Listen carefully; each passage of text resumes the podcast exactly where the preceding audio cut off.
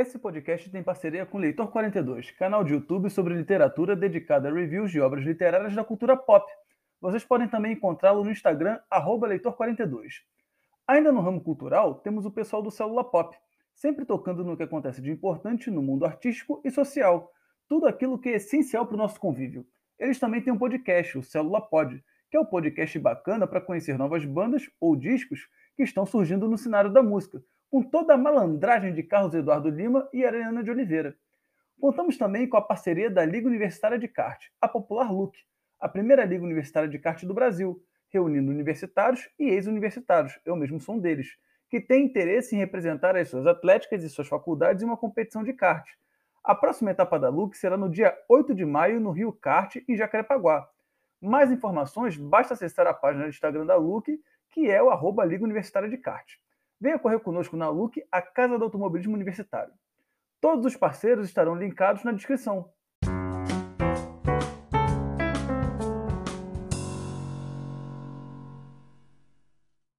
Olá, meus pilotos e pilotas, amigos do automobilismo real, amigos do automobilismo virtual, amigos da história.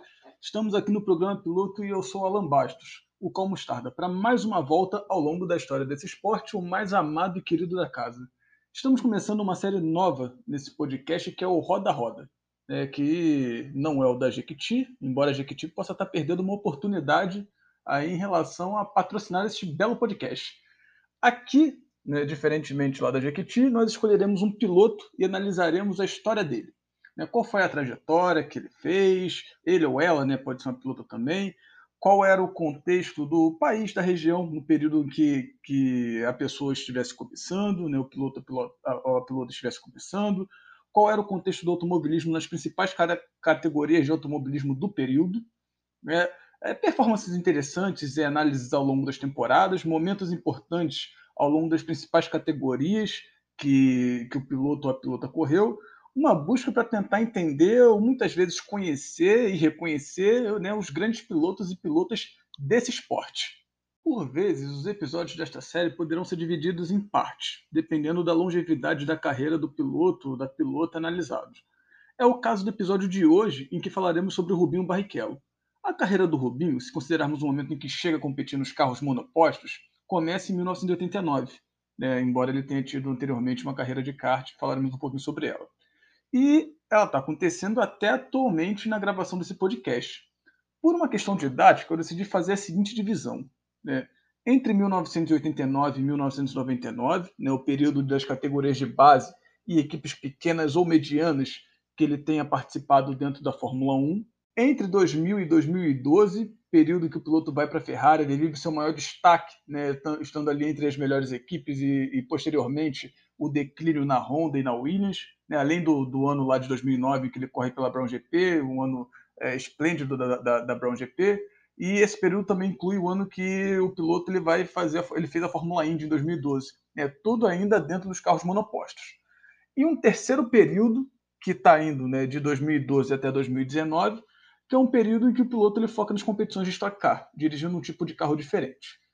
Nesse episódio especificamente, nós analisaremos o primeiro período que vai entre 1989, na verdade um pouquinho antes, porque eu vou falar do kart também, e 1999. É, eu achei melhor por uma questão temporal, para podermos fazer um recorte um pouco mais detalhado, né, e posteriormente eu farei os episódios dos demais em outras oportunidades que sejam mais convenientes. Minha pilotada, para fazer essa pesquisa aqui, eu acabei utilizando muita fonte primária. Quais fontes primárias eu acabei utilizando para fazer essa pesquisa? Eu utilizei revistas especializadas ali em automobilismo, como por exemplo a Motorsport Magazine. Eu usei o, o, banco de dados da Motorsport Magazine ali para ver, enfim, as corridas, é, ver dados das corridas mais especificamente.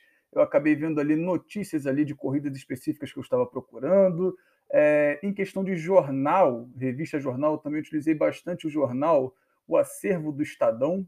O acervo do Estadão ele é bem importante aqui, ele, ele foi bem prático na medida em que o Estadão ele cobria é, bastante a carreira de pilotos da Fórmula 1, pilotos brasileiros especificamente. Então, sempre que eu queria ver ali alguma alguma um ponto de vista ali brasileiro, um, um, enfoque maior ali no brasileiro, coisa que eu não tinha nas revistas britânicas, eu dei uma olhada no acervo do Estadão.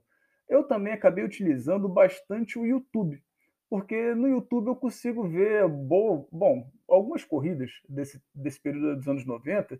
Na verdade, muitas corridas desse período dos anos 90 estão disponíveis no YouTube.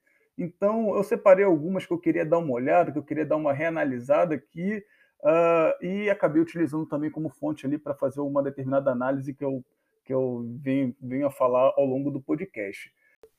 Eu também utilizei o Drivers Database, que é um banco de dados que eu uso direto quando eu quero conhecer algum piloto, a carreira de um determinado piloto de automobilismo melhor.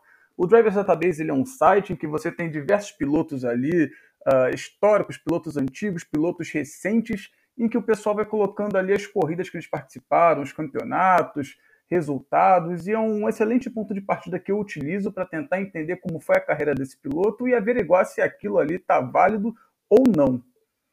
Fora isso, eu também utilizei o site do Rubim, falando ali do memorial, a, a parte memorial dele. Eu teve um, uma notícia que eu acabei utilizando ali, um período que o Rubinho ainda estava aqui no Brasil, não tinha ido nem lá pra, ido lá para fora, uh, falando da, das fórmulas iniciais, eu utilizei ali o, o, o Globo Esporte, acabei utilizando alguns é, blogs específicos ali de, de especializados em automobilismo.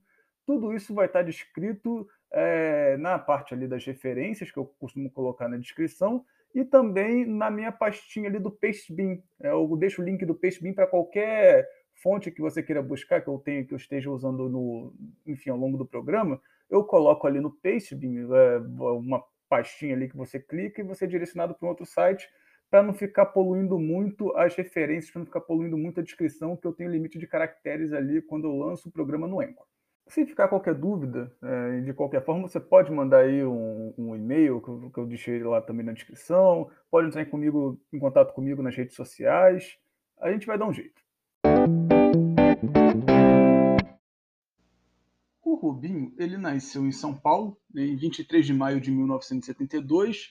Ele era filho de vendedor de material de construção, né, o Rubão Barrichello, vamos chamá-lo de Rubão Barrichello, né, ambos são Rubens Barrichello, né, e da dona Ideli Barrichello. Né? Eles não eram necessariamente uma família rica, é, o próprio Rubinho já, já através de entrevistas, né, de entrevistas, ele deu alguns relatos de dificuldades do que a família enfrentou no período em que é, o Rubinho ele estava no kart, né, ele estava competindo de kart, né, um esporte caro desde o seu princípio de base. É, ele chega a relatar em, em entrevistas que o, o, pai dele teve que vender o Fiat 147 para dar prosseguimento na carreira de cartista do filho, por volta ali de 1985. É, eles tinham é, uma loja próxima ao circuito de Interlagos e o Rubão né, ele aproveitava a fama do filho, a localização da loja, para conseguir os insumos né, necessários para a carreira do Rubinho, para conseguir, é, às vezes, patrocínio, um contato interessante, é, motores, né, peças ali de kart, para que tudo pudesse ser feito é, para o melhor desenvolvimento da carreira do filho. Né. Nos anos 70, nos anos 80, o Brasil estava passando pelo período da ditadura militar. É, no finalzinho ali, a segunda metade dos anos 70 e na primeira metade dos anos 80, você tinha o governo Geisel, que vai de 1974 a 1979, e o governo Figueiredo, né, que vai de 1979 a 1985. É o período de liberalização né, da ditadura, né, liberalização, digamos assim, entre aspas, né, com as lideranças mais moderadas do regime buscando uma transição lenta e gradual para a retomada da democracia. É, como, por exemplo, né, em dezembro de 1978, a revogação do ato institucional número 5. Né? O ato institucional número 5 foi é, um ato, né, um ato político, né, feito ali em 1968, que caçava os direitos políticos de opositores né, à ditadura militar, suspendia habeas corpus, regularizava ali a censura, permitiu o executivo, o poder executivo fechar o poder legislativo enfim, assumir a ditadura que estava enrustida, é, que o Brasil estava vivendo de maneira enrustida desde 1964.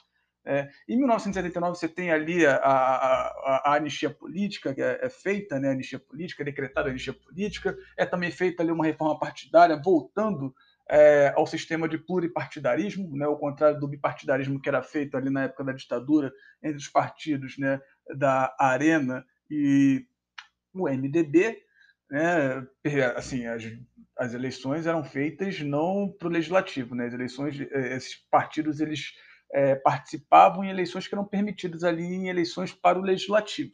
Você tem as campanhas das diretas já em 1983, né, uma série de manifestações ali para restabelecer o voto direto para presidente da República. Né, eleições para governador já haviam sido restabelecidas naquele período. É, em 84 você tem a, a, a, a passeata né, de um milhão de pessoas lá na Candelária, um milhão e meio de pessoas na cidade de São Paulo. É um período em que o Brasil está passando por diversas mudanças. Né? É, economicamente, é um período marcado ali pelo empobrecimento da população, né, o aumento da inflação dos preços, principalmente ali devido ao choque do petróleo de 1973, né, que fez ali que o Brasil é, entrasse numa crise econômica ali no finalzinho dos anos 70, no início dos anos 80, década de 80, que muitas vezes é chamada de década perdida. Né, você tem essa, é, esse caminhar lento para o final da ditadura militar, mas esse caminhar lento ele, ele vem com, um certo percalço, né, com algumas dificuldades, né, como por exemplo a contestação da ala mais dura dos militares que não aceitavam o fim do regime. Né. Você tem militares, teve militares utilizando ali táticas terroristas, né, assustando a sociedade para causar medo na população. Né. Você tem explosão de bombas em diversos lugares, né, jornaleiros que vendiam jornais ali de imprensa de oposição é, podiam ser aconteceu né, de sofrerem ataques ali em suas bancas, o evento ali da carta bomba que matou a secretária ali na, na, ordem das, do, da ordem dos advogados do Brasil, a OAB. Talvez o caso de maior notoriedade seja o atentado do Rio Centro, no dia 30 de abril de 1981, que foi ali uma tentativa frustrada de ferir milhares de pessoas, trabalhadores, presentes no show comemorativo ali do Dia do Trabalhador, e esse atentado ele foi efetuado ali pelo sargento Guilherme Rosário. Uma das bombas explodiu no seu colo, inclusive, ali no carro, e o capitão Wilson Machado. Ambos eles serviam no doicode do Rio de Janeiro.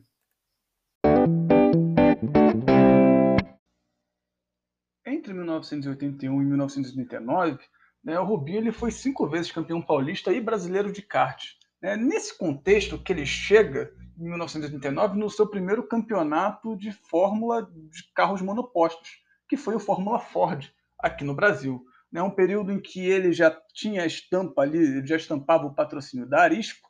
Né? A Fórmula Ford ela era uma categoria que corria em circuitos de rua é, aqui no Brasil. Né? Circuitos de rua e circuitos permanentes brasileiros conhecidos, né? Por exemplo, circuito de rua, você teve corridas ali da Fórmula Ford em Florianópolis, em Foz do Iguaçu, entre os circuitos permanentes né, brasileiros conhecidos, você teve corrida em Interlagos, Tarumã, Jacarepaguá, entre outros. Era um campeonato que era transmitido naquele período pela TV Manchete, né, e no final dos anos 80, início dos anos 90, era bem comum você ter diversos campeonatos de marcas de Fórmula. Você tinha, por exemplo, a Fórmula Ford, você tinha a Fórmula Fiat, Fórmula Chevrolet, em que se corria com um motor de determinada marca. Né. O campeonato era o Fórmula Ford aqui no Brasil, ele era um campeonato de base que recebia a nata do kart nacional. E tinha também ali subdivisões estaduais, era porta para campeonatos de base maiores na Inglaterra, como a Fórmula 3 britânica. É, aqui competia, é, competia nomes famosos do automobilismo brasileiro, né? Por exemplo, nesse período aí de 89, você tinha o Pedro Paulo Diniz. Né? O Pedro Paulo Diniz ele é um piloto que chega à Fórmula 1, ele corre por anos ali na equipe Sauber. Você tinha o Djalma Fogaça, né? o Djalma Fogaça é um piloto, é, piloto forte ali na Fórmula Truck, né? atualmente Copa Truck, é, correndo, correndo ao longo dos anos 2000. Ele foi campeão da Fórmula Ford em 1988. Né? Djalma Fogaça que é um caso curioso, né? o Djalma Fogaça ele começa a sua carreira mais tarde, né? em relação aos outros. Né? Muitas vezes ele é, ele é tido de maneira assim a, a de maneira a brincar, né, de brincadeira entre os pilotos, como se fosse o, o cara mais velho ali, né, competindo com a criançada, né, porque ele começa mais tarde ali no, nos campeonatos de, monopó de monopostos. Né, e o Rubinho, ele já tem uma vitória né, na Fórmula Ford logo no início, né, na etapa de Florianópolis, no circuito de rua. É, a primeira etapa ele vence de ponta a ponta, né, mas em questão de campeonato, né, ele chega na terceira posição. Né, o vencedor foi o goiano Antônio Stefani. Né, o Antônio Stefani ele competiu em categorias de base ali na Itália, ele foi para a Indy Light em 94, ele competiu em campeonatos sul-americanos, né, e no início dos anos 2000 ele correu algumas etapas na Fórmula Truck e na Stock Car. Né, o Antônio Stefani foi o grande vencedor né, ali do da Fórmula Ford. Né, mas o Rubinho ele já consegue demonstrar ali para o que veio. Né, ele chega numa primeira temporada como, uh, como um vencedor, né? mostrando ali é, o seu nome, né? botando, estampando ali os patrocínios. E não demorou muito, né, logo no ano seguinte, em 1990, o Barrichello ele vai para a Europa. Né, ele vai na Europa, em 1990, disputar uh, a categoria né, da Fórmula Opel, né, a Euro Series, né, a Fórmula Opel Euro Series, né, que era um, um campeonato né, que se corria com, com carros ali da Opel, né, e ele vence esse campeonato. Né, ele tem seis, seis vitórias, né, dois anos, é um campeonato bem importante de base. Né, dois anos antes, né, em 1988, o vencedor do campeonato tinha sido o Mika Hakkinen, né, lendário Mika Hakkinen, bicampeão da Fórmula 1. E nesse campeonato né, da Fórmula Opel Series, ele vai correr com a escuderia Draco Racing, né, que também viria a ser uma casa ali para o John Afogaça quando ele vai para a Europa. E o Barrichello ele já compete na própria Opel Series, né, é, na, Opel, na Opel Euro Series, com nomes importantes da Fórmula 1, né, como, por exemplo, o David Coulter. Né, talvez o David Coulter tenha sido é, o maior rival, claro, para além do Schumacher, né, é, do Rubinho é, no período de Fórmula 1, né, em confronto entre pilotos ali uh, da, enfim, de equipes ali opostas né, ali, pilotos ali de uma qualidade uh, similar. Você tem o português Pedro Lamy, né, competindo também ali na, na Fórmula Opel nesse período, o japonês Shinji Nakano, né, e outros que chegam também na Indy, né, na, na Fórmula Indy, como por exemplo o, o brasileiro Gil de Ferran e o sueco Kenny Brack. Né. O maior rival do Rubinho nesse ano de 1990 da Fórmula Opel foi o italiano Vincenzo Sospiri.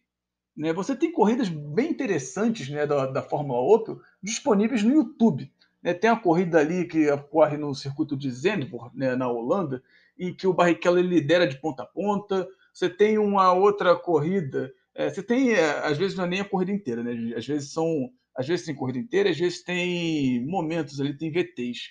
Né? Você tem ali é, uma corrida em Silverstone que ele batalha bastante é, contra o Vincenzo Sospiri pela segunda posição né, e, e, ele chega na terceira, né, ele acaba não conseguindo a posição né, do italiano, né, com uma vitória arrebatadora do Shinji Nakano, né, porque às vezes você olha o Shinji Nakano, na, o que, que ele fez na Fórmula 1, você fala assim, pô, Shinji Nakano não, não, era, não era disso tudo, né, mas o Shinji Nakano tem, tem performances bem interessantes, né, uh, tanto na, enfim, na categoria de base, se a gente der uma forçada também, a gente encontra uh, na própria Fórmula 1.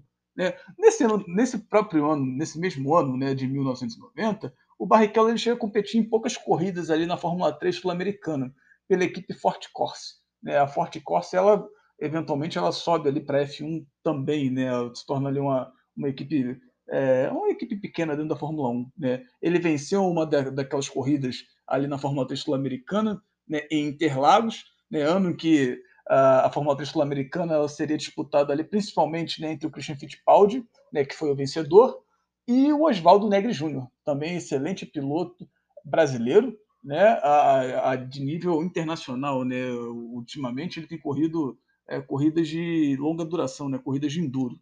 Né.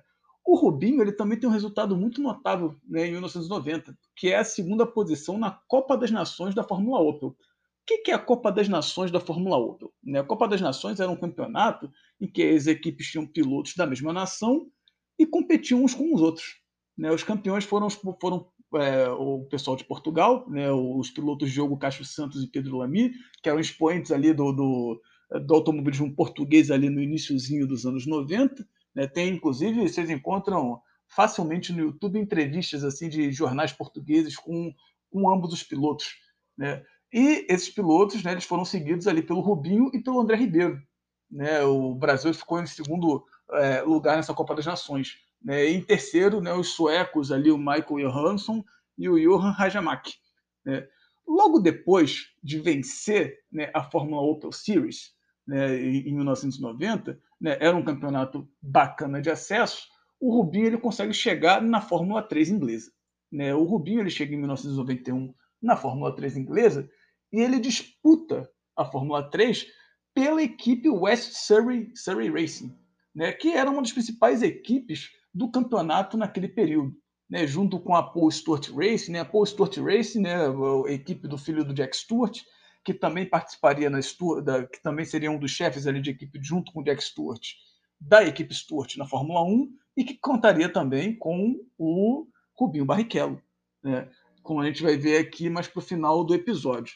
Você tinha também a Eden Bridge Engineering, né, como uma das principais equipes, e a Alan Docking Racing. Né? Pilotos importantes continuavam disputando ali, naquele momento, né, com o Barrichello. Né, o David Coulter, né, continua ali o escocês David Coulter. Né, o David Coulter está acompanhando o Rubinho né, nesse, é, é, dessa mesma geração. Né, o David Coulter ele vai ter ali um, um, uma ascensão, né, ele vai chegar na, na McLaren, né, na McLaren Mercedes, ele vai conseguir é, chegar antes, né, estar antes numa equipe grande, né, em equipes grandes do que o Rubinho. Né, você tem o japonês, o Hideki Noda, né, o, o, o Oswaldo Negri Júnior também compete na Fórmula 3 inglesa, o Júlio Ferrão, o Pedro Paulo Diniz, né, a turma brasileira também estava ali. Nesse ano, na Fórmula 3 inglesa, o Rubinho ele consegue quatro vitórias. Né, ele consegue uma, a vitória ali na segunda etapa do circuito de Truxton, né, a oitava e a décima quarta etapa no circuito de Donington e a décima quinta etapa no circuito de Silverstone. Né. O Rubinho, ele, nessa, nesse campeonato, né, era um campeonato que o Rubinho ele classificava muito bem nas qualificações, né, e uh, durante as corridas ele é, ou, ou, mantinha né, a boa qualificação, ou então acontecia alguma, enfim, aconteceu algum imprevisto e ele voltava lá e continuava combatendo ali, uh, enfim, né, combatendo e, e, e, e, galgando as melhores posições. A vitória nesse campeonato ficou com o próprio Rubinho. Né? O Rubinho ele vence o campeonato ali sobre o David Coulter, né, no circuito de Truxton, né, após um abandono do Coulter. Né? O Coulter ele chega a vencer mais vezes no campeonato que o Rubinho, né? o Coulter vence cinco vezes no campeonato, mas o Rubinho ele consegue um resultado, ele consegue vencer pelo resultado mais constante, né, por andar mais constantemente na frente. Né, é a primeira derrota, né, digamos assim, que uh, o Rubinho ele acaba, enfim, efetuando no Culta. É, posteriormente, né, no ano seguinte, o Rubinho ele vai para a Fórmula 3000. É até importante dizer, né, é a vitória na Fórmula 3 inglesa, em 1991, ela gera um certo impacto né? porque a Fórmula 3 inglesa ela era vista talvez hoje como uma espécie de Fórmula 2, né? como uma espécie de categoria de base. Se você vencer a Fórmula 3 inglesa, é, é bem possível que você chegue na Fórmula 1. Né? Você tinha, talvez acima dela, colocando assim dessa forma, dessa forma a Fórmula 3000, né? que também era uma das outras categorias de base, mas a Fórmula 3 britânica era um campeonato muito notável. Né? E, e com a vitória na Fórmula 3 britânica, o Rubinho ele vai para a Fórmula 3000 no ano de 1992. Né, ele vai correr pela equipe, né? ele correu pela equipe, e o Barone Rampante, né? a equipe italiana forte, né? que havia é, contado no ano anterior, né? em 1991, com o italiano Alessandro Zanardi. Né? O nome o Barano, e o Barone Rampante ele vem de uma homenagem né? do livro do jornalista, né? escritor italiano Italo Calvino né, era o romance ali favorito ali do proprietário da equipe, né, o Giuseppe Cipriani. Né, e na Fórmula 3000, o Rubinho ele continua disputando ali com grandes nomes uh, do automobilismo naquele período, do automobilismo jovem naquele período, digamos assim, e nomes assim que chegam na Fórmula 1. Né? O, talvez o mais notável deles continua sendo o David Coulter, né? mas tem um outro escocês também que é bem interessante, né? que é o Alan McNish. Né? O Alan McNish uh, que inclusive, se eu não me engano, está fazendo aniversário hoje, na data dessa gravação aqui, né, no, no dia 29 de dezembro. Estou né, datando aqui o episódio, né, mas enfim, estava né, fazendo aniversário por agora. E o Alan McNish ele teve ali uma participação interessante na Toyota, né, ali ao longo dos anos 2000, embora a Toyota não tenha sido ali uma equipe que conseguiu é, excelentes resultados, mas ele é uma das cabeças pensantes né, do, da equipe Audi, atualmente na Fórmula E. Né? A equipe Audi foi, eh, teve bastante sucesso né, ali no seu programa dentro da Fórmula E. Né? Você tem o italiano Luca Badoer, né, que uh, tem performances interessantes, inclusive na Fórmula 1, né, nunca conseguiu andar em equipes de ponto. O Luca Badoer ele, ele era um piloto que estava. Foi uma eterna promessa que não aconteceu. Né, quando, enfim, né, quando ele correu em equipes pequenas, né, ficou de piloto de teste da Ferrari por um tempo e, e quando precisou-se dele, né, ele já não estava ali naquela, naquele ápice de performance do piloto, né, não estava naquela curva ascendente, né, e, e, muitas vezes acaba tendo até uma carreira um tanto quanto injustiçada. O Luca Badoera era grande vencedor aí desse período, né?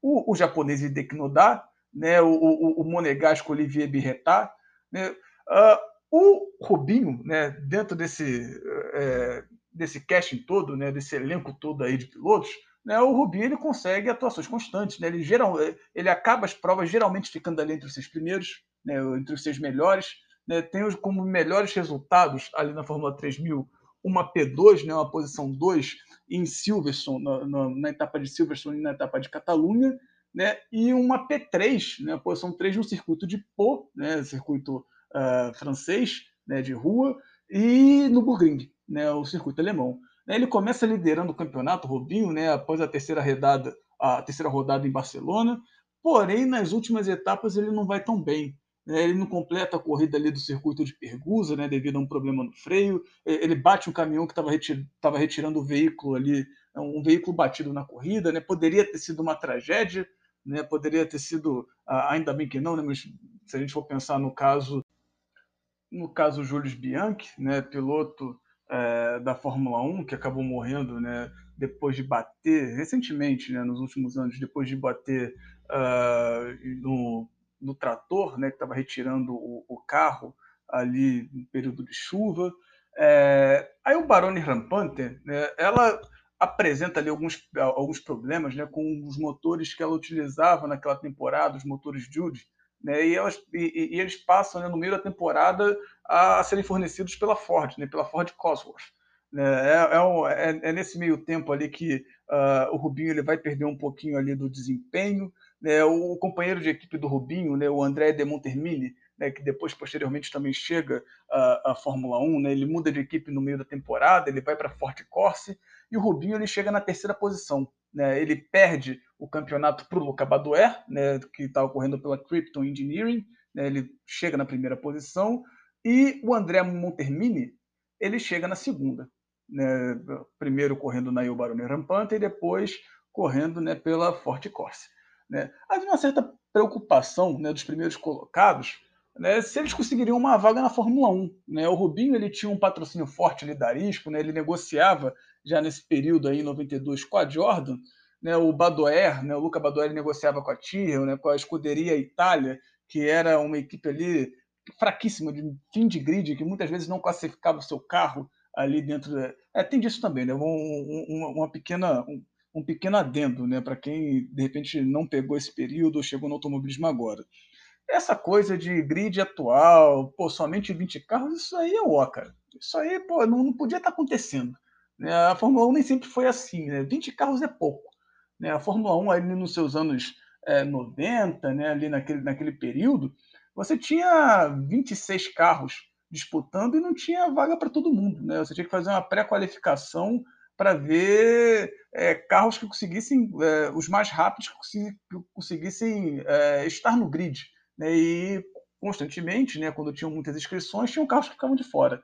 Né? E, e, como eu estava falando da Escuderia Itália, a Escuderia Itália era uma das que ficavam bem no fim do grid e que uma classificação, né, uma qualificação em que eles conseguissem começar a corrida era já considerado uma grande, uma grandíssima vitória. Né? O André de Montermini, Montermini, né, ele tinha oportunidade na Fórmula 1 se ganhasse o campeonato, né, ele não ganhou o campeonato, né, ele foi ali competir na kart, né, a kart que depois viria a se tornar a Fórmula Indy, né, kart lá nos Estados Unidos, e conseguiu voltar para a Fórmula 1 na temporada de 1995, competindo pela Pacific. Né, também a Pacific era uh, uma equipe ali de, de de grid. Né. Em 93, o Rubinho ele tem o seu início de carreira na Fórmula 1, né, correndo exatamente pela Jordan. Né. Foi, uma, foi um, um, um, ano difícil. Né, foi um ano em que você teve a campanha de mais abandonos do que provas concluídas. Né. Você teve nove abandonos ali ao longo daquela temporada, seis devido a problemas no carro e três devidos a acidentes que o Rubinho estivesse envolvido. Né? Era um ano controverso, foi um ano controverso para Jordan, né? diversos pilotos ficaram ali na vaga de companheiro de equipe do Rubinho ao longo da temporada. Né? A, a, a Jordan termina a temporada com o Ed Irvine. Né? Em 93 é um ano uh, da volta mágica né? do Senna, mas também de uma volta mágica do Barrichello, né? lá no circuito de Donington. né, na largada ali na chuva, né, o Barrichello ele sai da 12 posição, da P12, e ele chega na P4 na primeira volta. É, de uma certa forma, é uma pena que tenha sido que, que essa, essa grande volta do Rubinho tenha sido ofuscada também pela volta tão brilhante quanto do Senna. Né? Uh, que, enfim, né, ele vai sair, ele sai lá de trás, ele acaba ultrapassando ali umas quatro, né, cinco pessoas, se não me engano, ali naquela uh, primeira volta. Né? O melhor resultado do Rubinho na Jordan em 1993 foi o quinto lugar né, na corrida do Japão, né, na corrida uh, de Suzuka. Né, o, o, o, Rubinho ele larga da P12, né, ele consegue seus primeiros pontos nessa corrida do Japão. É uma chuva no, é, tem, é uma corrida que tem chuva ali no meio, né, o Barrichello ele se beneficia da ordem de parada dos boxes. Em 1994, o Rubinho ele consegue uma temporada melhor com a Jordan. É, é, importante dizer né, que a Jordan em 93, né, em 94, é uma equipe ainda relativamente iniciante né, na Fórmula 1. A Jordan ela entra na Fórmula 1 no ano de 1991, né, e em 1993 especificamente é o primeiro ano em que ela corre com os motores Hart. Né, e em 1994 continua sendo o motor Hart que está sendo fornecido né, para a equipe, e é um ano em que a equipe vai melhor, né? Ela tem melhores resultados ali, apesar do Barrichello ter abandonado algumas corridas devido ali a, a, a alguns acidentes, né? É, é, o ano em que o, o, o Rubinho está correndo ali com aquela Jordan que era azul, verde, branco e vermelho, que tem um patrocínio da Arisco na lateral. Né? Quando o, o Rubinho ele finalizava as corridas, ele geralmente estava ali entre a P5, né? Posição 5. Ele pegou muitas P4s né? ao, longo do, ao longo da temporada. Né? É o ano em que o Rubinho consegue a primeira pole position dele na Fórmula 1, né? no circuito de Spa-Francorchamps. E ele tem provas interessantíssimas. Né? Ele faz uma prova interessantíssima no Brasil, né? que ele larga lá de trás, ele tem uma péssima qualificação né? e, e ele consegue chegar na P4, na Itália também. Né? E é também um ano trágico, né? em que uh, tem o um acidente de San Marino, né? o acidente que tem a, o fim de semana que tem a morte do piloto austríaco, né? o Roland Ratzenberger, né, piloto da Sintec, né, que ele morre nos treinos classificatórios ali na curva Villeneuve, né, que posteriormente foi colocado ali uma chicane né, para, enfim, reduzir a velocidade. Tem a morte do Senna, né, na Tamborello, né, que também é, é feito ali um, um, um, outro contorno ali para reduzir a velocidade da curva. E uh, tem o acidente do Rubinho. Né? O Rubinho ele sofreu um acidente no treino livre quando o carro dele escapa na variante baixa, né, na, na variante baixa né, capotando o carro várias vezes, o Rubinho ele fica inconsciente com o impacto, né? Uh, é, é, um acidente que acaba tendo ali um, uma certa repercussão. Nesse fim de semana tem uma certa repercussão para o Rubinho, né? O Rubinho ainda meio, uh, meio garoto, né? Ali ele, o Rubinho ele tinha uma, uma certa relação com o Senna, né? Você consegue encontrar aqui nas, nas fontes que eu pesquisei, né? Por exemplo, o Senna cumprimentando o Rubinho no, na corrida que ele ganhou em Interlagos de Fórmula 3 sul-americana né, e é o, é, acaba sendo o fim de semana em que o, o Senna morre. Né, e, e, de uma certa forma uh, tem um vácuo ali de estrela, né, de estrela do automobilismo, em que o Rubinho vai, vai acabar, de uma certa forma, embarcando né, para se tornar, para sendo esperado o, o próximo futuro né, do automobilismo brasileiro, né, de se encarnar o, o futuro do automobilismo brasileiro. Né. Ainda nessa temporada, é, o Rubinho ele tem uma prova bem interessante, né, o melhor resultado dele, né, que é uma P3. Né, ele consegue pódio no Grande Prêmio do Pacífico, né, no circuito de Okayama. Né, o Grande Prêmio ele começa ali caótico, né, na primeira curva tem o toque ali da McLaren do, é, do Hackney, né, com o Senna, né, que sai da corrida. É, o carro do Mark Blundell também não consegue largar, né, o, mesmo assim o diretor, o diretor ele autoriza a largada né, mesmo com bandeira amarela ali, né, que é uma coisa que, enfim, tem um burburinho ali no, no, no na corrida em si, né, essa corrida está disponível no YouTube, né, tem, a, tem, tem um burburinho para ver se podia, se não podia, né, o Reginaldo Leme falando que não poderia e tal, que foi um erro, né, é, é, é uma prova que tem a recuperação ali do, do, do Damon Hill, né, um bom início ali do, do do Christian Fittipaldi e do Rubinho, né? É, estando ali na P10, né? O Christian Fittipaldi ele defende bem ali a quinta posição ali do Martin Brundle. É uma corrida bem interessante, né? O Brundle ele consegue a posição do Christian Fittipaldi ali, é, do Christian com, com, uma ultrapassagem do Schumacher ali, quando, é, enfim, né? Quando o Schumacher ele está pegando posição de retardatário, né? E, e o Brandon ele aproveita ali, embarca junto, ele cola junto do Schumacher para passar também o, o Christian Fittipaldi. É, é, é, uma corrida bem interessante, né? O Rubinho ele larga com pneus mais duros e ele privilegia né, a última fase da corrida. Né? O Rubinho ele faz uma defesa bem bacana ali contra o Martin Brundle. Ele também dá sorte, né, na medida que ele se beneficia ali do abandono do, do Mika Hakkinen, né, com problema de câmbio, do, com o abandono do Senna ali na primeira curva, né, Senna já em 94 correndo né, pela Williams. Né, o Damon Hill também abandona com problema de câmbio. É, é, é, é uma forma muito diferente da de hoje em dia. Né? As pessoas, as equipes, né, os carros quebravam. Né? O, o, o Rubinho ele enfrenta problema ali na última parada, né? ele cai para P4, mas consegue o pódio com o carro mais leve, né? E com o abandono também do Martin Brundle, que, que o, o, Peugeot, né? O motor Peugeot ali da McLaren do Martin Brundle, ele superaquece, né? E essa corrida é interessante, né, cara? Que quando o Senna, quando o Senna ele abandona, né, tem um relato interessante do Senna na entrevista, né? Falando sobre a entrada de pilotos ali muito jovens na categoria, né? A falta de, de noção do perigo, né? Que, que ele fazendo ali um, uma, uma falando assim sobre o Hackney, né? Que o Hackney teria tirado ele, que o Hackney era piloto jovem. Aí eu paro para pensar o, como, se o Senna ficaria horrorizado com casos como, por exemplo, Verstappen, né? Que, que entra, não, não tinha nem 20 anos, né? Quando ele vai disputar ali o, o, o seu primeiro GP, né? Uh, tem ali um, um, um, um, excelente P4 né, do Christian Fittipaldi com uma footwork, né, a, a antiga Arrows, né? O, o, Schumacher ele, ele vence a corrida, né? ele larga na frente e vai embora, ele vem seguido do Berger. O Rubinho ele termina o campeonato na P6 né? e, o, e a equipe Jordan finaliza né? na P5. Né? É uma temporada interessante né? porque o Rubinho ele consegue vencer, quer dizer, uma, uma temporada interessante na minha visão, né? evidentemente. O Rubinho ele consegue vencer o segundo piloto da McLaren, que é o Martin Brundle. Né? Ele vence alguns outros segundos pilotos de equipes também interessantes, né? o Rubinho na Jordan, né? que não era uma equipe grande, né? era uma equipe ali, Jordan nesse período era uma equipe bem de meio de pilotão, é bem de meio de pilotão, não vou nem falar que era meio para final, mas era bem de meio de pilotão. Né? Uh, e ele vence alguns outros segundos pilotos, embora esses outros segundos pilotos não tenham disputado ali a temporada inteira, né? tenham sido repostos, aí acaba ficando um, um tanto quanto mais fácil, né? não, não é uma equiparação justa. Né? Em 95, né, o Rubinho ele consegue né, o seu melhor resultado na Jordan. Né, aquele carro verde, branco, azul, que tinha escrito Peugeot, né, que, é, que era a marca, né, o fabricante que provia motor para Jordan. Né. O Rubinho ele consegue né, uma P2 no Grande Prêmio do Canadá. No Grande Prêmio do Canadá.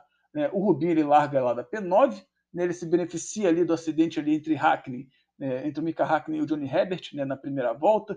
Né, o, o Hackney ele dá praticamente um banzai ali no, no grampo, né, no hairpin do, do circuito de Villeneuve.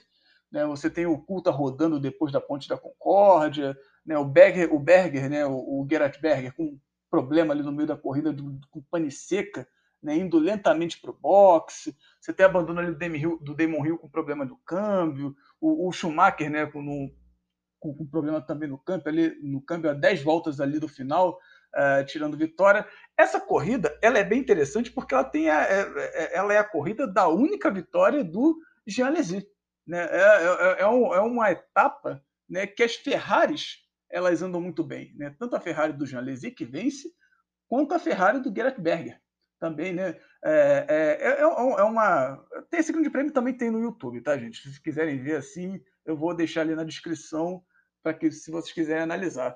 Né? É, é uma corrida assim que tem um, um, circuito, ele tem um traçado um tanto quanto diferente, né? Uma certa é, consequência aí dos acidentes aí, como por exemplo do Senna no ano anterior, né? E a busca pelas medidas de segurança, né? O pessoal fez uma uma chicane, né? No meio da reta oposta, né? Daquela reta que vai levar a, a, a, a enfim, que vai levar a chicane do Muro dos Campeões e consequentemente, a reta principal do circuito de Villeneuve. Né, essa, essa, essa, essa chicane, inclusive, é, naquele circuito ali, é, aquilo ficou mais feio do que bater em criança. Né? Mas acaba sendo interessante para a gente pensar né, as medidas de segurança né, que, que, que, foram colocadas ali, uma reação da, da, da direção da F1 né, após, as, após as mortes ali de, dos pilotos.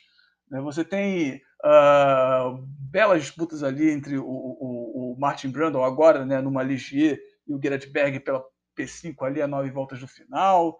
Né? Você tem um banzai ali também do Berger e, e o, o abarroamento ali do Martin Brundle, né? o Martin Brundle defendendo ali muito bem.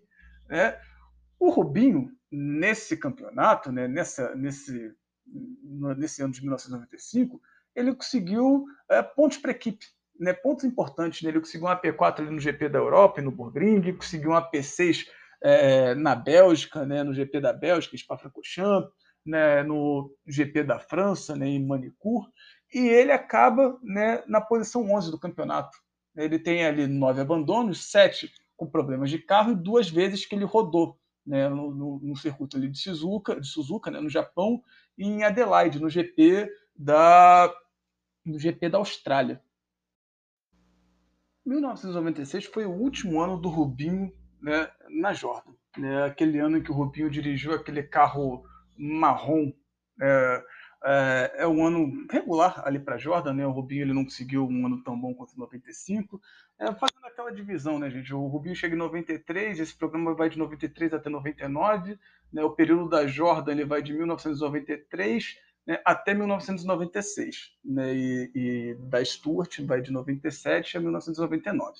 Né. Em 96, a gente tem aqui um ano regular, né, a Jordan tinha problema ali com rendimentos, é, de problema de rendimento né, em pista de, de menor aderência, né, segundo ali os relatos do Rubinho, né, o, o Rubinho tinha certa preocupação ali nas fontes de jornal, dá para ver, é, no, nos circuitos Oscar Galvez, né, na Argentina, e do Húngaro Ring, né, na Hungria. É, é um período em que o Rubinho ele não consegue pódios, né, mas é, também, entretanto, é um período, é, é uma temporada em que há menos abandonos também da Jordan. Né? Geralmente, o, o Rubinho conseguia colocar o, o, a Jordan ali em posição de pontos, né? e tinha uma certa pressão ali por melhores resultados ao longo da temporada. Né? Os melhores resultados né, do, do Rubinho nessa temporada foram uma P4 na Argentina né, e na Inglaterra. É, na Argentina, o Rubinho larga ali da P6, ele se beneficia ali do abandono do Gerhard Berger, né, que estava na segunda posição, com uma quebra da suspensão traseira esquerda, né, e o abandono do Schumacher na Ferrari quando pegou uma carenagem solta ali na pista com a, com a parte traseira do aerofólio. É uma corrida marcada ali pela entrada dos safety cars, ali pelo acidente do Luca de Badoer, né, o Luca Badoer ali que tem o carro capotado, né, quando, quando ultrapassado ali como retardatário, né, e pelo incêndio da Ligier do Pedro Paulo Diniz. É, o Rubinho ele entra nos boxes ali no momento do safety car, ele consegue fazer somente uma parada, né, ao invés de duas ali como os rivais, e ele se beneficia, ele consegue uma P4, né, uma boa corrida do Rubinho na Argentina. Né. E na Inglaterra, né, o Rubinho também larga da P6, e ele se beneficia ali de abandonos, né, tanto do Schumacher quanto do Damon Hill. Ele acaba né, a, a, a temporada em oitavo lugar. Né? É, é uma temporada um tanto quanto mais constante, é, mas sem corridas ali, sem aquelas corridas de grande brilho em que você consegue, em que o Rubinho conseguiu colocar né, a Jordan numa posição de pódio. Né? Esse foi o último ano do Rubinho na Jordan. Né? Em 97, o Rubinho ele vai uh, para a equipe ali do Jack e do Paul Stewart. Né? 97 e 99 são os anos Stewart. É, e é o, 97 é, é, é um ano para o Rubinho, assim, um ano difícil, um ano ruim, é um ano de estreia ali da Stuart na Fórmula 1. Né? O, o Rubinho ele mais abandonou prova do que completou, né? o, que é, o que é bem regular né? se a gente for parar para pensar que é o primeiro ano da Stuart. Né? Foi o primeiro ano da Stuart. O Rubinho ele só conseguiu completar três corridas. Né? Uh, ah, 13 corridas foram é, o Rubinho abandonou por problema ali de motor, de câmbio, por problemas do carro de maneira geral, e uma corrida ele se envolveu em acidente. Né? Mas ainda assim, mesmo que somente com três corridas, né, o Rubinho ele consegue uma performance muito interessante, talvez a mais interessante, e é uma corrida que eu tenho uma ligação afetiva, porque eu lembro de vê-la quando criança, né, que é uma P2 no circuito de Mônaco. Né? Essa corrida de Mônaco é interessante. Eu, pô, eu lembro muito bem, assim, eu criança, pirralhão, eu estar vendo ali com a minha mãe no, no, no quarto dos meus pais, né, a, a, a, televisão, e eu olhar o, o Rubinho, ele, o Rubinho, ele, se eu não me engano, ele estava é, descendo a Mirabô, creio que ele tivesse descido na Mirabeau. Né? Ou, ou, era Mirabeau ou, ou era a Portier, que é aquela parte do circuito de, de Mônaco em que o, os pilotos eles estão descendo para chegar né, na entrada do túnel. Né? E eu lembro assim muito claramente de eu olhar, dar um close na, na Stuart do Rubinho, mostrar ali aquele, a, aquele dois né, em preto né, no fundo amarelo, mostrando a posição, e eu falar para minha mãe, eu falei, mãe, olha isso, olha o Rubinho, né? Ele está na segunda posição. Isso é, isso é quase que um milagre com esse carro da Stuart, né? Isso aí, isso aí, esse dois não é o número do carro dele, não. Esse dois é a posição dele, né? O, o, o jovem Alain, né? O jovem Mostarda aí, né? Não coronel, né? O soldado Mostarda ali na, na flor da sua juventude, ali no ápice da sua, na, na primavera da juventude, né? Admirando uh, essa baita corrida do Rubinho. Né? E, e é uma corrida que ele larga da P10 né, numa pista molhada, ele tem uma excelente primeira volta, né? Ele passa, ele vai passando ali para a quinta posição, né? E em poucas voltas ele chega na P2. Né? É, é, um, é, um, é uma prova, né? Uma, foi uma etapa, né? De difícil condução ali do carro, diversos pilotos, né? Inclusive o Rubinho, né? ele acaba escapando ali na novela chicane, né? A novela chicane é aquela chicane pós uh, pós túnel, né? No circuito ali de Mônaco. Alguns outros escapam na, na, na Mirabeau Alt, né, na, na, Alta Mirabeau, ali naquela primeira parte da descida do circuito de Mônaco que vai levar a, a enfim, que vai levar o túnel, né, a Mirabeau Alta. É, é, um, é, um, é uma etapa, né, foi uma prova que teve a vitória do Schumacher. Né, o Schumacher com um ritmo impressionante. Né, o Schumacher ele coloca a volta em cima de boa parte do grid. Né, tão grande a vantagem dele que ele passa reto na primeira curva, né, a Sandevaux, e ele volta para a pista, né? ele volta para a prova com vantagem de 1 minuto e 15 segundos né? para o Rubinho, que estava na, na, na, segunda posição nesse período, se eu não me engano. É, é uma excelente corrida também do Olivier Panis, né, com, com a Prost, né, com a equipe Prost, é, motores Honda, né, Mugen Honda, pisando fundo, levando o carro ali até o limite, né, flertando muitas vezes com os muros ali é, de Mônaco. Né, tem uma boa prova ali do Mika Salo, consegue colocar a Tyrrell na P5 sem nenhum pit stop né, e com a asa danificada. É uma corrida que eu vou voltar até nela, inclusive, na hora das recomendações, né, porque é, é uma corrida que eu tenho um certo, um certo apreço. Né. E essa foi a, a grande corrida né, do, do, do Rubinho né, em 1997. Né, a corrida que leva a uma certa esperança né, para os anos futuros. Né. Em 98 é um ano em que a Stuart ela tem menos abandonos, né? ela abandona 10 provas em 16 corridas, mas também tem menos resultados espetaculares. Né? O carro ali era desequilibrado, né? tem reclamações do Rubinho na imprensa, né? falando que o carro saía de frente ali nas entradas de curva lenta, ele saía de traseira nas saídas de curva quando pisava no acelerador, enfim, né? era um carro instável. É, o Rubinho ele consegue alguns resultados interessantes. Né? Ele consegue ali uma P5 é, no GP da Espanha né? e no Canadá. Na Espanha foi uma corrida ali uh, animadora para o time Stuart, né, devido aos resultados ruins né, até então. A, a, a Espanha né, ela foi ali uma corrida ali do, do, início do calendário. Né, a Stuart tinha abandonado três provas, né, Austrália, Brasil e San Marino, e tinha conseguido concluir uma das provas né, na Argentina, né, com o Rubinho conseguiu uma P10. Né. É uma corrida em que o Barrichello ele consegue chegar à frente de carros mais rápidos que é Stuart, né? como por exemplo a Williams ali do Jacques Villeneuve, né? aquela Williams vermelha horrorosa da Mecachrome também, que é, que é lastimável ali, aquilo ali é um crime contra a moda né? e, e, contra o estilo. Né? Mas a melhor corrida, a corrida com o melhor salto do Rubinho foi a corrida do Canadá, né? que o Rubinho ele sai lá da P13 para chegar na P5. Né? É uma corrida que a imprensa internacional elogia bastante uh, o, primeiro stint, né? a primeira parte da corrida do Rubinho, né, uma corrida que, que foi marcada por muitos acidentes ali na largada e na relargada. Você tem o Alexander Wurz, né, piloto austríaco, correndo na Benetton naquele período, né, capotando ali sobre o Lézy, né, piloto francês na Sauber. Quando você tem a relargada, você tem uma rodada ali do Ralf Schumacher, né, o irmão do, do, do, do, do Michael Schumacher, no S do Senna. Né, o S do Senna ali é, é, a curva do Senna, né, aquela primeira curva depois da linha de partida, chegada do circuito de Villeneuve. Né? E nisso, nesses acidentes, né, o Rubinho ele prontamente ele sobe, sobe para P7. É, o Rubinho ele chega ali a disputar P3 né, e tentar alcançar o Giancarlo Fisichella, que termina na, na, na P2, né, termina ali no pódio na P2, mas né, ele, ele acaba rodando ali no hairpin, né, ele é, relata posteriormente né, que ele teve problemas ali de freio com o carro, Né? Inclusive, até essa corrida também tem no, tem no YouTube. Né? É até interessante observar que o, o Gilles Villeneuve, né, o circuito Gilles Villeneuve nesse período, a saída de boxe ela era antes da curva do Senna. Né? Atualmente, para você sair do boxe no circuito Gilles Villeneuve, você já sai ali, você não tem que contornar a curva Senna. Né? Mas nesse período você tinha que contornar. E era uma saída bastante perigosa. Né? Nesse grande prêmio, inclusive, o Schumacher ele joga o Frentzen, né? o Hans-Harald Frentzen, né? piloto alemão ali, que, que vai ter um certo destaque ali também no final dos anos 90. Né? Ele joga, o Schumacher joga o Frentzen para fora, tentando manter a posição pós saída dos boxes. Né? A corrida é uma corrida bem interessante também, né? E como fonte analisada histórica, vou deixar para quem quiser assistir.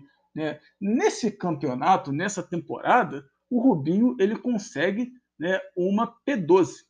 Né? Ele consegue terminar ali uh, numa P12 no campeonato, né? acaba sendo ali um pouquinho melhor do que no ano anterior, que ele acabou na P13, né? mas sem aquele resultado de grande destaque.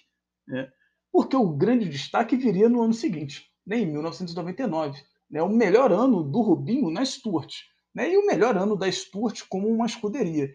Esse ano aqui, né, eu sou um profundo defensor de que, é, é, pô, nós como amantes do automobilismo, né, uh, pô, a gente tem que observar muito bem esse período do Rubinho pré-Ferrari. Porque esse Rubinho, esse período do Rubinho pré-Ferrari, ele é muito, muito, ele é muito bom mesmo. A temporada de 1999 é uma temporada muito interessante. Porque é uma temporada que o Schumacher ele se lesiona, ele se lesiona né? ele, não, ele não participa né? em, em, uma determinada metade ali do campeonato. Ele se lesiona ali no Grande Prêmio da Grã-Bretanha ele perde, perde parte da temporada. Né? É uma temporada que o Frentzen, na Jordan, né, ele consegue vitórias ali no GP da França, no GP da Itália, ele termina na P3 do campeonato.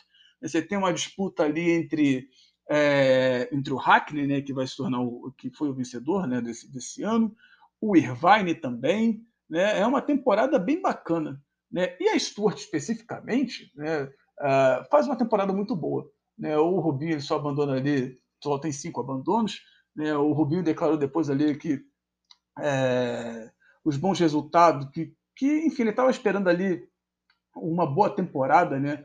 Depois de ter bons resultados ali no Grande Prêmio de Imola, né? O Grande Prêmio de São Marino, que o carro ele estava ali é, melhor, né? ele estava mais combatente. Né? Nessa temporada, o Rubinho ele consegue três pódios, né? Três P3, é, três posições, posição 3, né? Uma em Imola, né? no GP de São Marino, uma em Manicourt, né? no GP da França, e uma em Nürburgring, né, o GP da Europa. É, todas as corridas é, que foram completas né, pelo Rubinho, o carro estava entre os P10. Né, ele estava ali numa posição de destaque. Lembrar que só pontuava aqui a 99 até a P6. Né, mas mesmo assim, o P10 para cima não é um resultado ruim, né, principalmente ali para Stuart.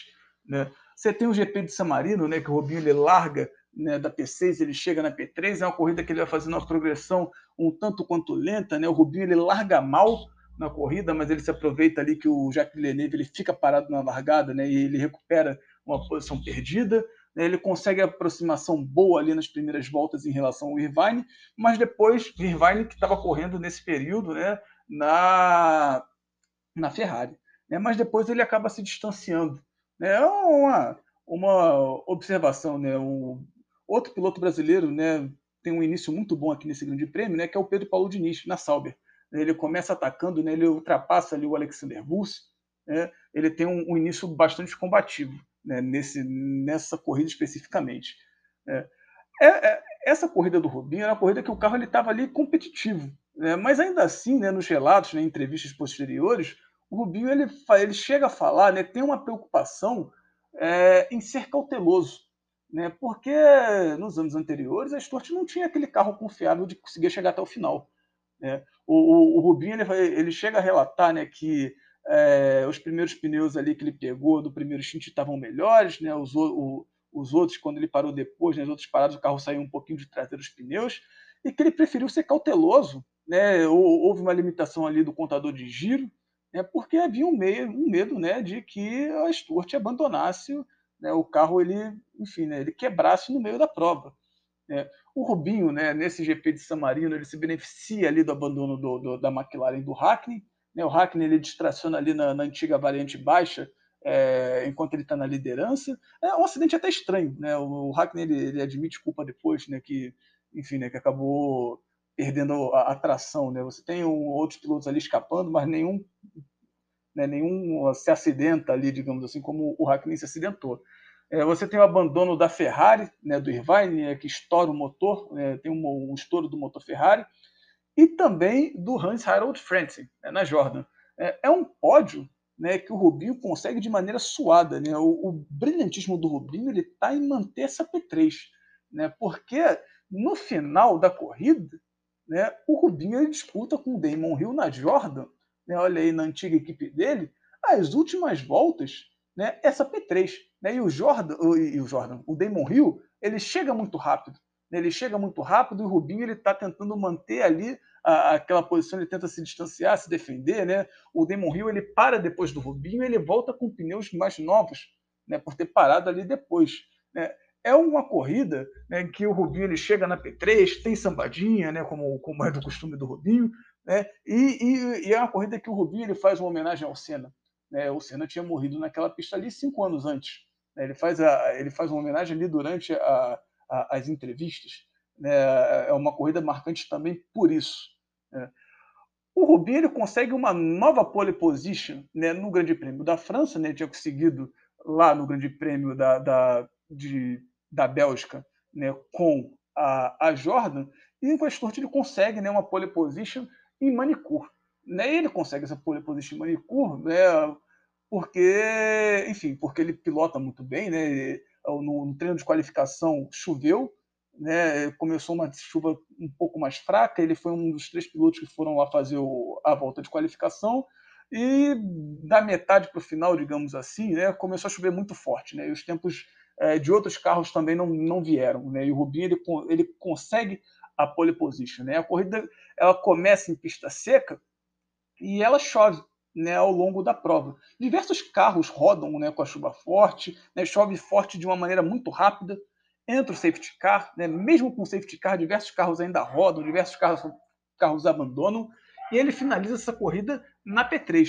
Né? O Frentzen, o Hans Harold, o Hans Harold Frentzen, ele vence a corrida, ele consegue economizar um combustível, né? a Jordan, nesse ano, ele tinha, ela tinha um tanque de combustível um tanto quanto maior, né? que conseguia, enfim, aproveitar melhor os stints ali da corrida, né? O, os tempos ali, a, a, as tomadas ali de corrida, né, entre pitstops, né, e uh, o Rubinho, né, ele consegue, é, o, ele consegue liderar boa parte da prova. Ele tem disputas interessantíssimas ali com o Coulter no início da, no início ali da, da, da corrida, né, ele vai, ele segura a primeira posição por cinco voltas, né, contra a McLaren, McLaren mais forte, né? O, o, posteriormente, o Coulter acaba ali abandonando a prova por uma pane elétrica. O, o, o Rubinho ele tem uh, disputas interessantes com o Schumacher. Nossa, talvez o, momento mais genial, uh, talvez, tá, gente? Assim, uh, isso aqui carrega uma opinião muito pessoal.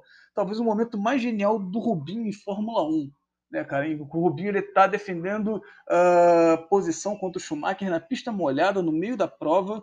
Né, e, e, e, e o circuito de manicure ele tem uma curva né, a curva a, a, curva Adelaide, né, cara, que é, um, é uma espécie de hairpin, digamos assim, de um grampo, né, uma curva de 180 graus, em que uh, o, o, Schumacher, né, tipo, ele vai, ele vem freando mais tarde para atacar, né, e o Rubinho, ele, quando ele percebe isso, ele o Rubinho ele fica por fora, né, o Schumacher bota o carro por dentro, o Rubinho ele joga o carro um pouquinho, mas assim a coisa é fino, né, é bonito de ver, ele joga um pouquinho mais para esquerda só para pegar uma melhor tangência e dar um X no Schumacher. Né? Pô, a defesa de gênio, né? E, e, e, é claro, ele traciona melhor na saída da curva e consegue é, retomar a posição dele, né? Pô, bonito, lindo, né? Muitas vezes o pessoal fala ali do, do da defesa do, do do, do, ataque, né? Quando o, o, o, Rubinho ele passa o Schumacher lá em 2010, Schumacher já na, na Mercedes, né? Uh, o Rubinho na Williams, né? Espremido ali em Hungaroring, na, na reta de Hungaroring, mas eu, eu, eu, no meu coração, é, é, esse X aqui, ele é, ele é magnífico, né? Ele vale, ele vale a corrida, né? Ele vale muito a corrida, né? Mas ainda assim, né? Voltemos à realidade, né? O Schumacher ele passa, né? Posteriormente ali na Adelaide mesmo, né? O Rubinho, né? A curva Adelaide é o, é o principal ponto ali de ultrapassagem uh, da pista de manicure né, ali naquele período.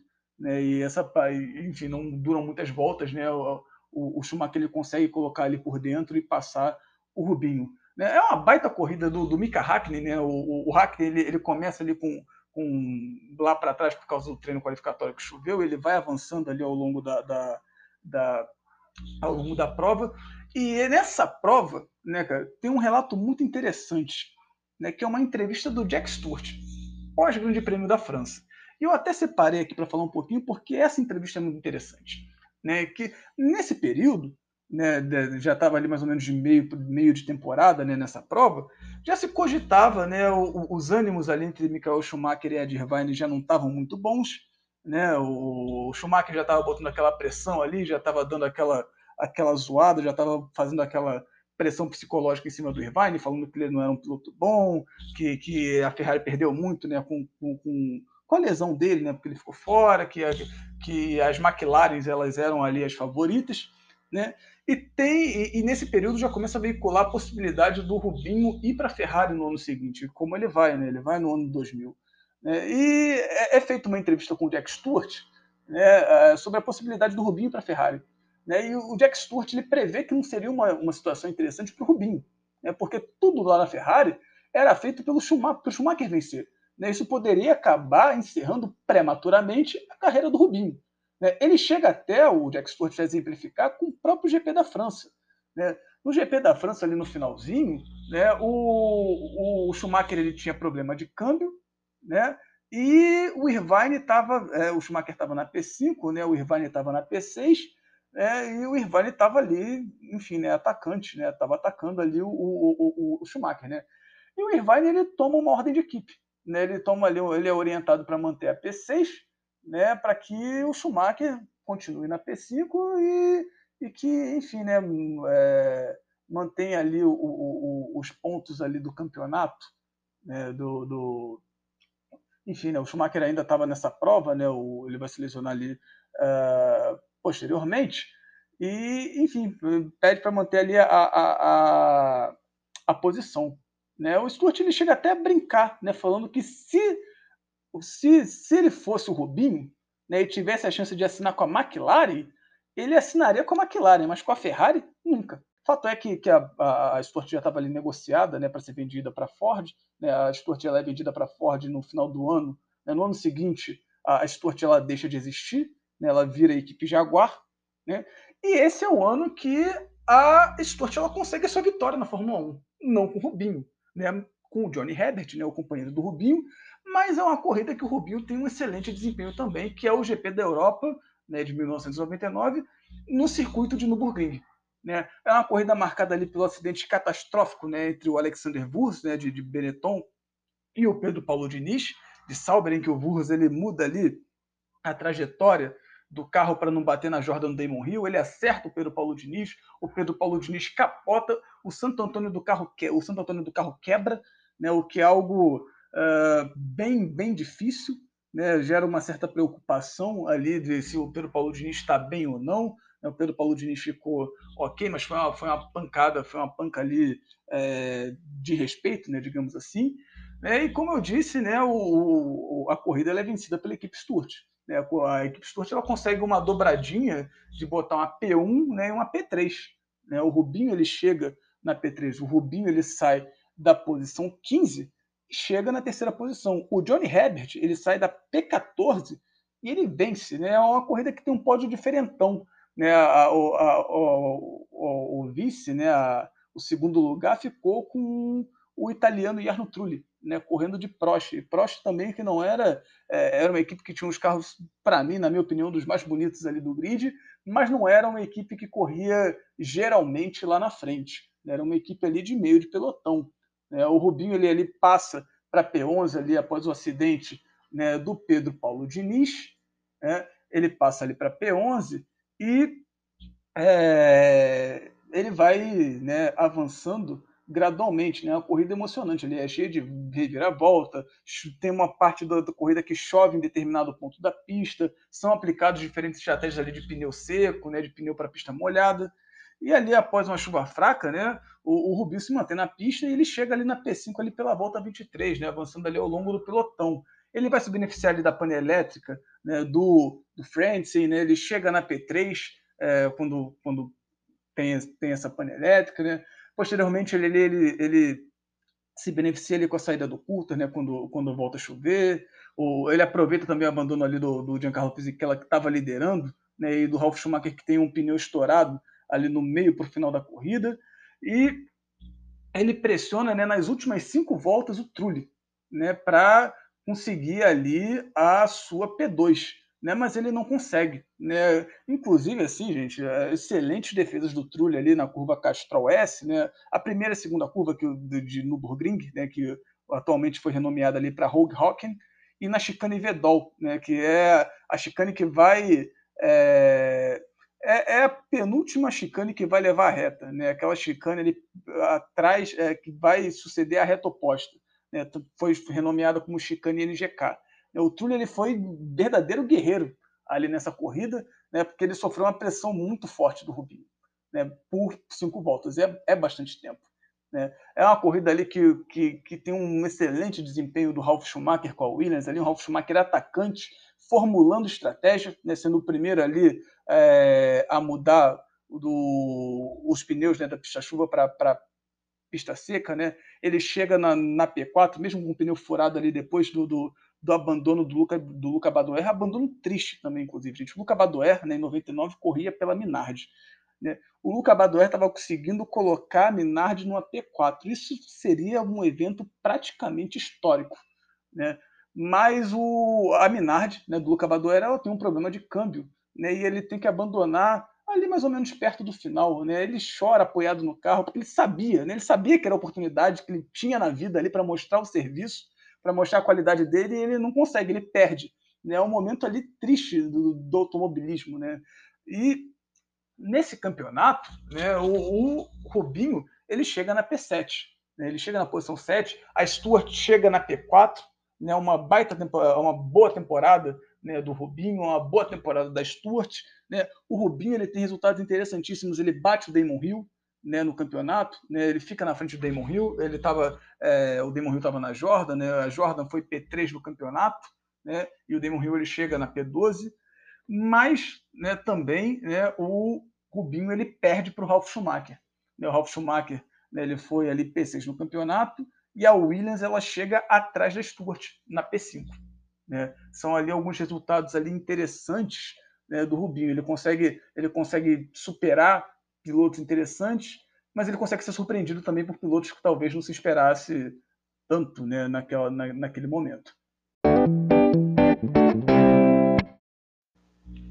Quando nós comparamos né, o Rubinho em relação aos seus companheiros de equipe, né, nesse período aí, uh, entre ali 1990, né, a chegada do Rubinho ali na, na Fórmula ou Euro Series, né, até uh, o último ano dele da Stuart, o Rubinho ele venceu todos os seus companheiros de equipe. O Rubinho ele tem 12 a 0 em relação aos companheiros de equipe. É, o Rubinho ele venceu o argentino José Luiz de, Palma né, na Fórmula Opel Euro Series, né? Essa, esse é até importante falar, né? Essa comparação de vitória que eu estou fazendo, gente, eu estou falando em relação à pontuação de campeonato, né? ao chegar na frente nos campeonatos.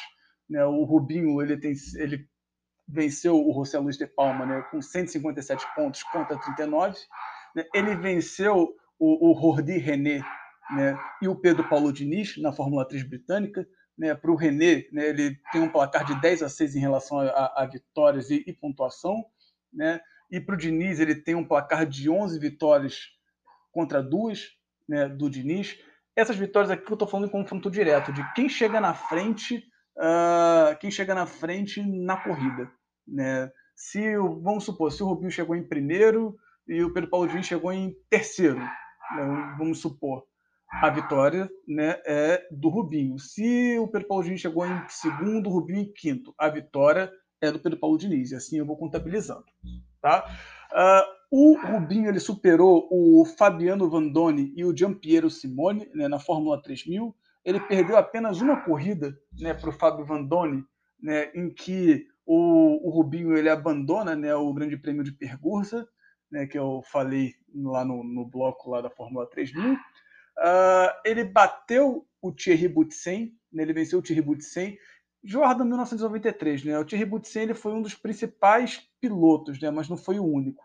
Né? Então, eu acabei nem colocando os outros pilotos, né? O Thierry Boutsen foi o que mais correu na Jordan, né? O André de, o, o, o André de Cesares também em 94, né? Que foi o principal piloto da Jordan, tiveram outros, né? Ele bateu o Ed Irvine em 1995, né? Ele venceu o Ed Irvine, né? O Ed Irvine, inclusive, que foi o companheiro que mais deu trabalho para o Rubinho. É claro, gente, quando eu estou falando do parceiro mais difícil ali, o mais duro, nesse período de 1990 a 1999. Eu não estou considerando aí a era Schumacher e nem posteriormente ali o, a era de disputa com Jenson Button, tá? Isso aí eu vou considerar nos próximos episódios em que eu vier a falar desse pessoal. É, o Ed Irvine, né, é, ambos conseguiram um pódio né, para Jordan, né, eles empatam em pódio, e o Rubinho venceu né, o, o, em pontuação por um ponto de diferença. Né? Ambos conseguiram seis, é, seis vitórias. Né? O Rubinho foi seis vezes melhor do que o Irvine, e o Irvine foi seis vezes melhor do que o Rubinho né, nesse, nesse campeonato. É, é claro que acaba não dando o total de grandes prêmios, porque tem grandes prêmios que ambos abandonam, e aí eu acabo não é, contabilizando. Né? Eu, esse aqui eu acabo contabilizando ali os resultados finais. O Rubinho ele consegue, né, ele vence o Martin Brundle em 96, né, ele conseguiu vencer em pontos, né, e ele empata em melhores resultados. Ele tem seis melhores resultados e o Martin Brundle tem seis melhores resultados. Né, o Martin Brundle aqui já é o Martin Brundle mais no final de carreira, né, também é, é, necessário, é necessário dizer. O Rubinho ele vence o Ian Magnussen, né, Ian Magnussen, pai, é o piloto ainda, né, ele estava pilotando na IMSA até ano passado, ano retrasado e pai de Kevin Magnussen. Né, o, o, é, é, o 97, né, um ano que o, o Rubinho consegue né, um pódio na temporada, né, embora ele tenha terminado menos provas que o Magnussen, mas assim, venceu. Né, ele venceu em pontuação e venceu em pódio. Em 98, o Rubinho ele bate o Jos Verstappen, né, Jos Verstappen, pai do Max Verstappen, né, o Jos Verstappen dividiu o carro ali uh, com o Magnussen em 98, é, mas chegou toda. Ele, em 98 tiveram o, o, carro do companheiro do Rubinho né, foi dividido. O Ian Magnussen ficou na primeira parte da temporada, o Verstappen na segunda. Né, mas o, o, o Verstappen acabou fazendo mais corrida e ele chegou atrás em todas as corridas que disputou com o Rubinho. Né, ou, ou, ou, ou o Verstappen chegava atrás, ou os dois abandonavam. Então ele tem uma vitória ali acachapante em cima do Verstappen. E ele vence também o Johnny Herbert né, no seu ano final de Stuart.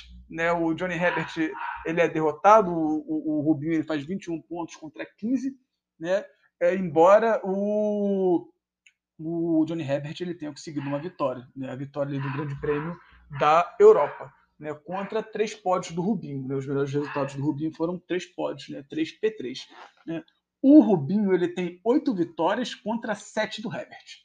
Né, então para que a gente vê que até eh, eu não também à toa acabei dividindo dessa forma, até 99, né, o Rubinho ele é o piloto dominante por onde ele passa. Né? Ele vence, ele vence, ele bate todos os seus companheiros de equipe. Né? Uns, é claro, uns em situação mais fácil, né, porque enfim eram carros tão divididos, mas também outros em situações bem difíceis, como foi o caso do Irvine. Minha pilotada, como eu sempre gosto de falar no final do episódio, esse programa aqui ele tem um recorte histórico, um recorte histórico bem explícito. Né? Eu acabei dividindo a carreira do Rubinho aí em algumas partes. Essa aqui é a primeira que eu estou fazendo análise. E é claro, né, eu estou fazendo uma análise de uma hora, uma hora e pouquinho. Eu não tenho como falar de 10 anos e uma hora, uma hora e pouquinho. Eu deixo para vocês aqui as fontes, caso vocês queiram pesquisar um pouco mais sobre a carreira dele. Uh, e você pode mandar para mim, né? Pô, você esqueceu de falar de tal corrida que foi maravilhosa. Manda um e-mail que eu, numa próxima aí eu acabo falando, né? Quando eu receber esse e-mail aí, ou no próximo programa, eu falo, dou um bom dia, boa tarde, boa noite aí para a pessoa que me mandou e, e faço essa correção aí em relação a esse programa. Nas recomendações do programa de hoje, caso você esteja ouvindo o programa no dia 7, o dia que saiu, 7 de, de maio de 2021, ou até mesmo no dia 8, né, logo aí nesse primeiro fim de semana, está acontecendo né, grandes etapas aí de automobilismo de grandes campeonatos. Está rolando, por exemplo, no dia 8, no sábado, o E-Prix de Mônaco. Né, a etapa de Mônaco ali, o circuito adaptado ali de Mônaco, para a, a corrida né, do campeonato da Fórmula E. E corrida do, do, campeonato da Fórmula E é sempre uma coisa muito bacana. Né? Você tem sempre ali uh, diversos uh, montadores disputando ali. Você tem uma Jaguar muito forte, BMW, Tetita, uh, você tem aí Mahindra, Porsche, é, Mercedes. É, diversos montadores aí que podem ser, enfim, vencedores ali, não tem nenhuma necessariamente favorita. Você tem brasileiros competindo também na Fórmula E, você tem o Lucas de Graça ali competindo pela Audi e o Sérgio Sete Câmara competindo ali pela Penske, né, competindo ali pela Dragon Racing, né, a equipe ali do Jay Penske. E é sempre ali um EPRI, né, em Mônaco, é uma garantia de que você vai estar num lugar bonito e vai ter bastante disputa ali naquele circuito apertado. Sempre vale a pena ali que seja visto. Tem também a corrida de Fórmula 1 no circuito de Barcelona.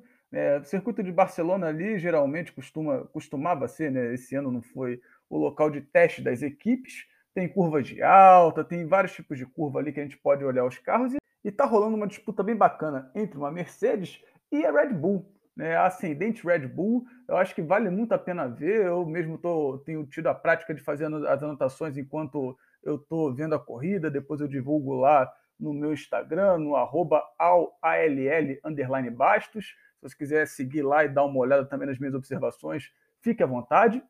Também haverá né, a corrida de Darlington da NASCAR. Né? A corrida de Darlington, Darlington é um dos circuitos ali mais charmosos, digamos assim, uh, da temporada ali do calendário da NASCAR. E vai ter corrida também no dia 9. Então nós temos aqui excelentes opções automobilísticos para que nós possamos aí degustar o nosso fim de semana. Nas recomendações em relação ao Rubinho Barrichello, eu gostaria de recomendar a corrida de 1997, o Grande Prêmio de Monte Carlo, em que ele chega numa P2. É aquele, aquele grande prêmio que eu estava falando que eu tenho uma certa memória afetiva. Eu vou deixar o link para vocês ali na descrição, lá o link do YouTube, para que vocês possam ver a bela condução ali do, do Rubinho nesse grande prêmio. Bom, meus amigos, eu espero que vocês tenham gostado do programa. Se você gostou, peço que você deixe um coraçãozinho, um joinha, qualquer sinal de aprovação no seu agregador e podcast e compartilhem o meu trabalho com amantes do automobilismo ou da história, pois isso ajuda bastante a crescer o nosso programa. Caso você tenha dúvidas, sugestões, críticas, tudo isso pode ser enviado por e-mail que eu deixei na descrição, junto com os contatos da minha rede social. Eu peço para que vocês sigam o podcast no seu agregador, no Spotify, ou no Google Podcast, Apple Podcast, Anchor, pois isso ajuda bastante a conseguir parcerias interessantes. Esse podcast ele busca patrocinadores, então aqui eu gostaria de vender os meus serviços. Eu sou professor de História e também dou aulas particulares. Caso você precise de algum apoio em relação à escola ou concursos, você pode entrar em contato. Além de atuar como piloto virtual pela equipe HP Sports, eu também corro de kart e de maneira independente com a minha equipe, abaixo do Bochá Racing Team, no jogo Gran Turismo Esportes, que permite o modelamento de carros e inserção de patrocínios, divulgando marcas conforme eu participo das corridas em ligas. Podemos divulgar também a marca aqui no podcast para os nossos ouvintes.